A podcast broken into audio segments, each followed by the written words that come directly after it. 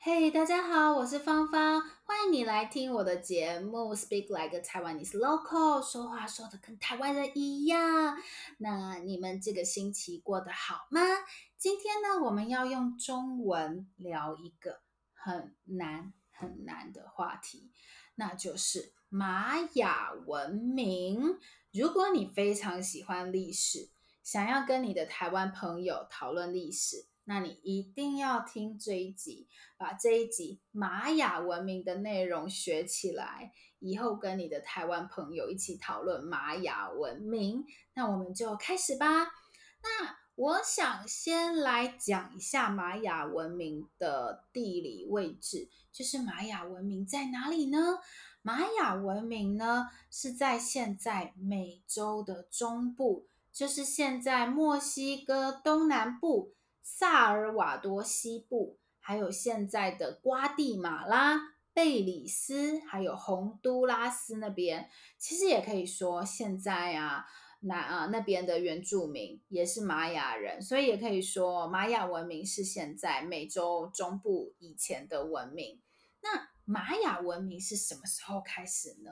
我觉得简单的来说，玛雅文明其实从很久很久以前就开始了。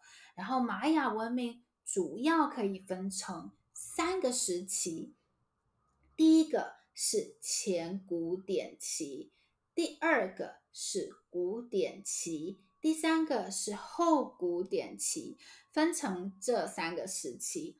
那我们就来一个一个介绍玛雅文明在西元两千年以前，也就是从西元两千年以前到西元。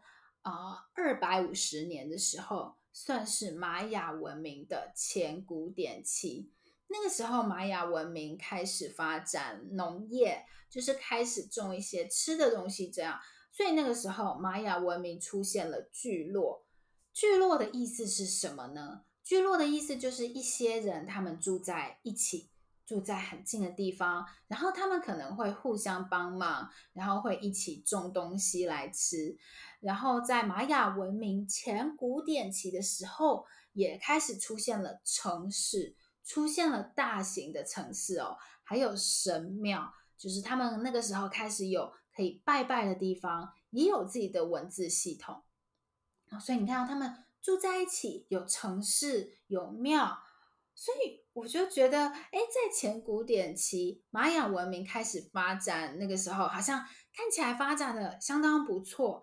但是不知道是什么原因，不知道为什么玛雅文明前古典期到最后啊，就是在那个西元一百年那个时候，好像就突然停止了。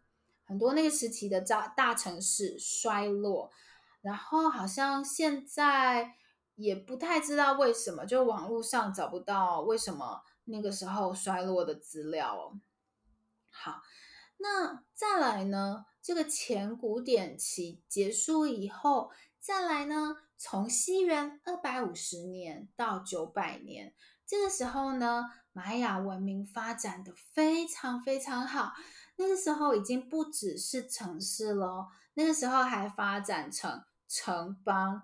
城邦的意思就是一个城市变成了一个国家，然后在每个城市、每个国家居住的人都开始变得越来越多。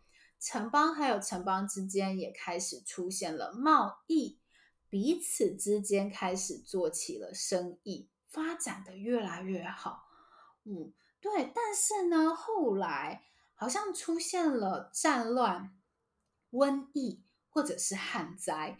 就是可能因为打仗有战争，或者是因为有很严重的流行病，嗯，或者是因为没有水，没办法种东西来吃，出现了蛮多问题。再加上那个时候玛雅文明的社会啊，是建立在统治者的宗教权威上。这个是什么意思呢？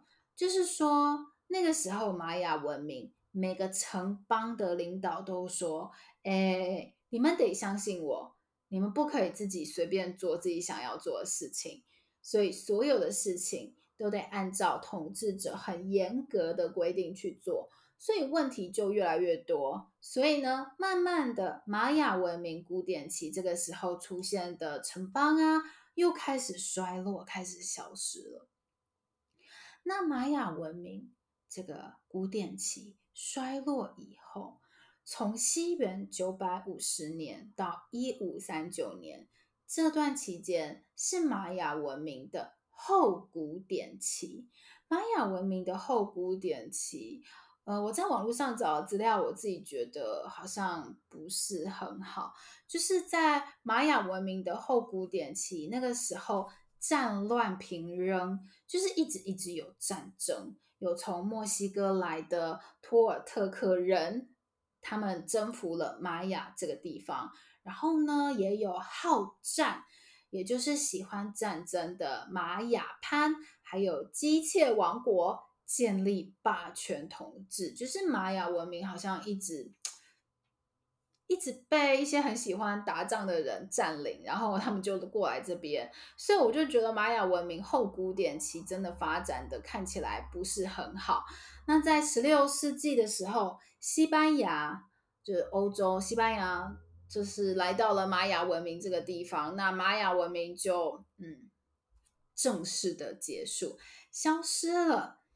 好，那希望大家喜欢今天的我今天的介绍。我真的觉得历史很有趣，就是我觉得在看历史的时候，会让我看到哇，就是没有事情是一定的，一定是会这样的。